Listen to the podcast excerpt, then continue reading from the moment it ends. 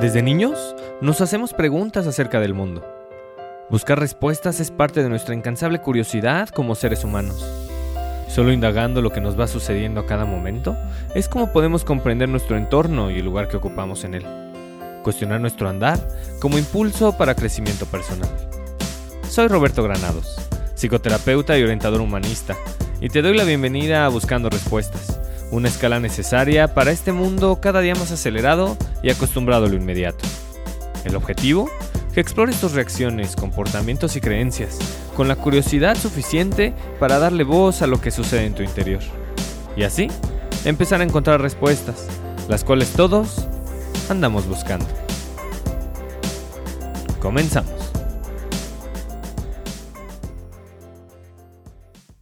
Te doy la bienvenida a un episodio más de Buscando Respuestas.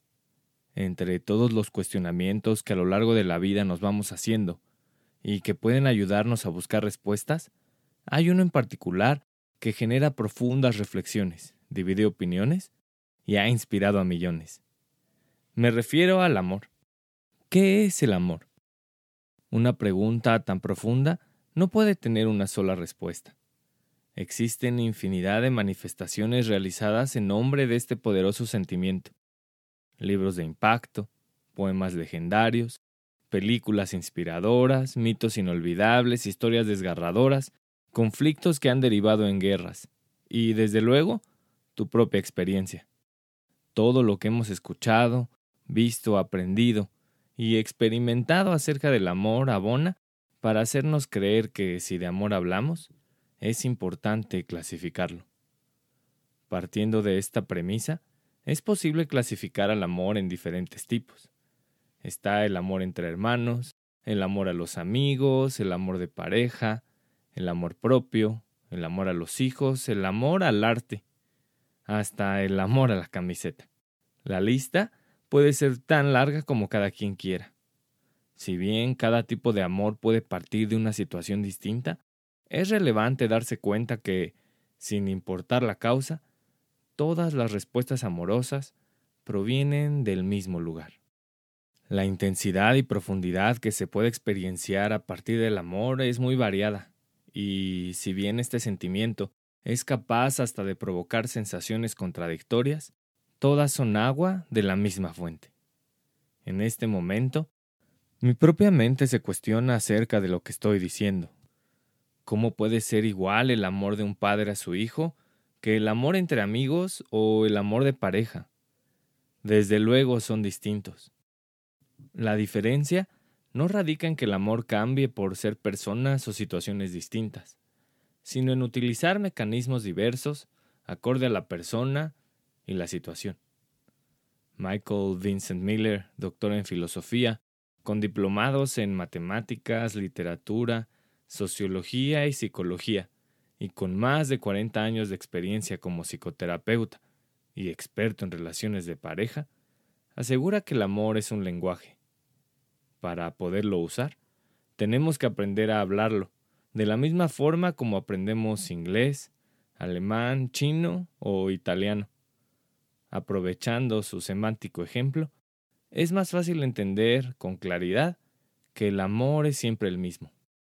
Detengámonos por un momento para reflexionar sobre el idioma español.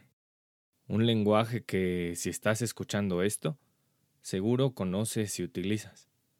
El español tiene un número definido de caracteres, y dependiendo en la forma como estos sean combinados, define los resultados obtenidos.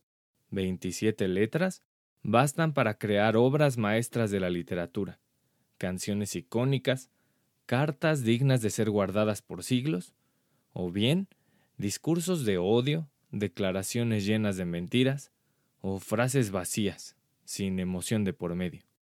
Es evidente que, dependiendo en la manera en cómo formemos los caracteres disponibles en el idioma español, es lo que será manifestado.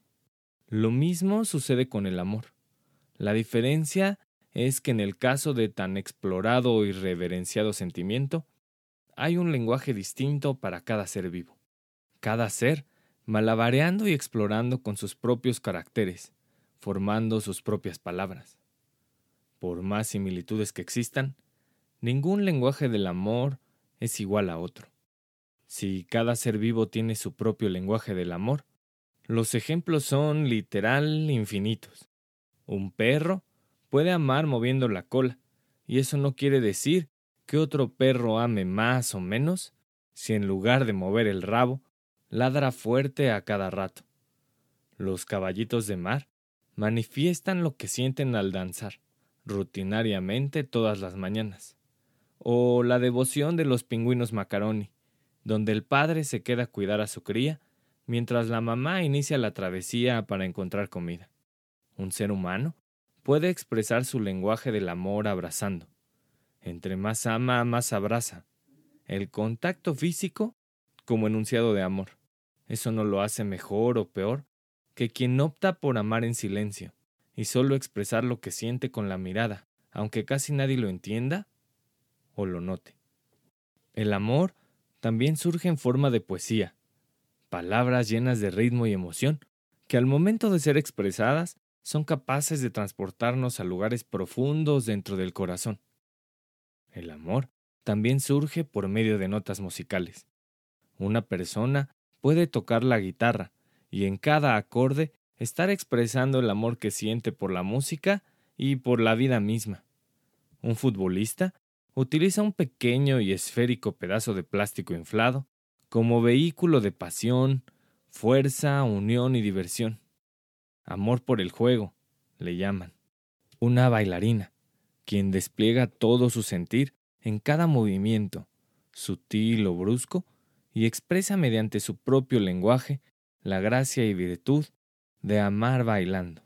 También, hacerle saber a un ser querido que alguna de sus actitudes o acciones provoca incomodidad es un acto de amor. O un cansado padre de familia, quien luego de hacer hasta lo imposible por alejar a su hijo de las drogas, opta por rendirse a la realidad y aceptar que ella no puede ayudar. Poner límites también es amar.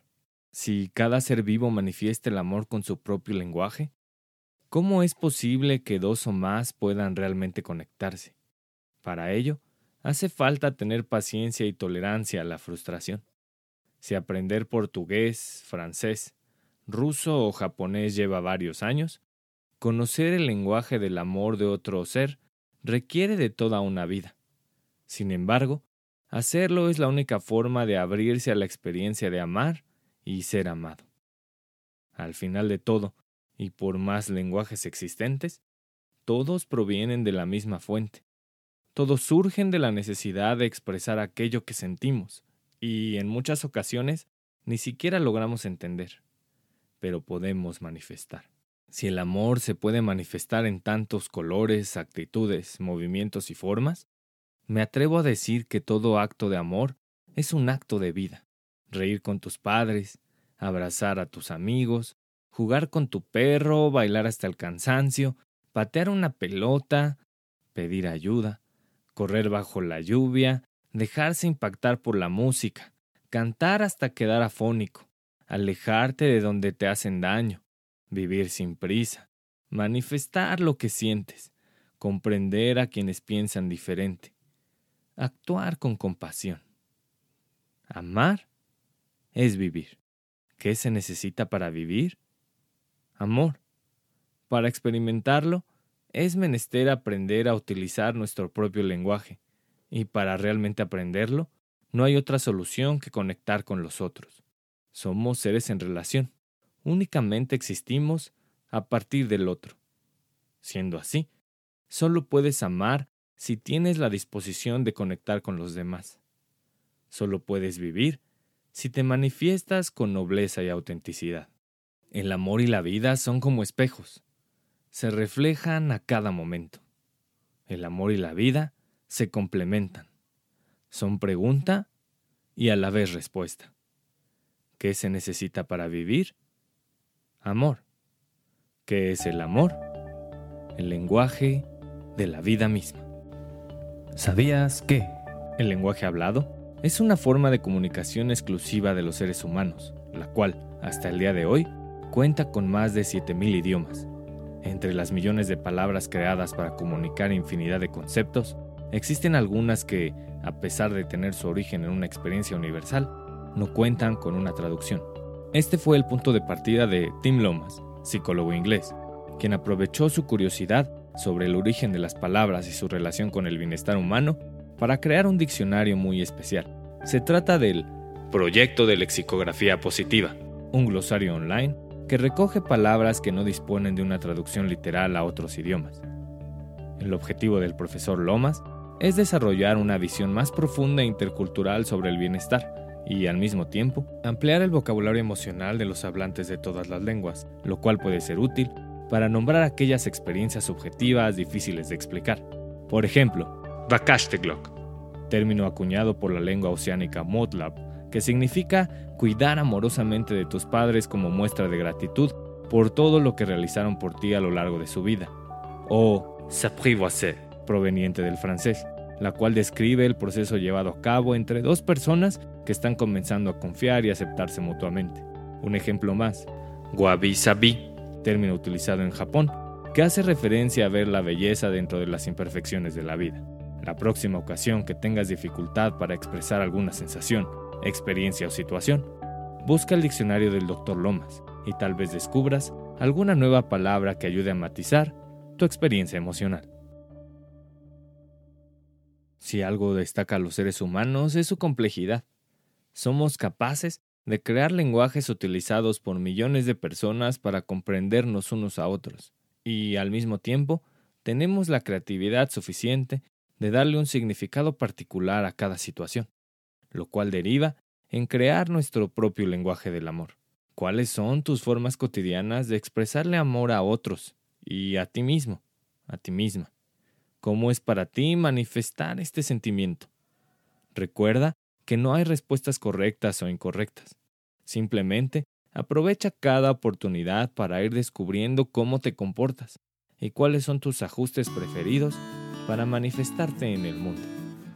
Si conoces a alguien más que anda en el camino buscando respuestas o indagando en cómo es su lenguaje del amor, comparte este podcast y sígueme en Instagram, donde me encuentras como Roberto Granados Terapeuta. Aprovecho para agradecerte por todos tus comentarios, dudas y recomendaciones. Ten la seguridad que los tomo en cuenta para seguir labrando este camino infinito en búsqueda de respuestas.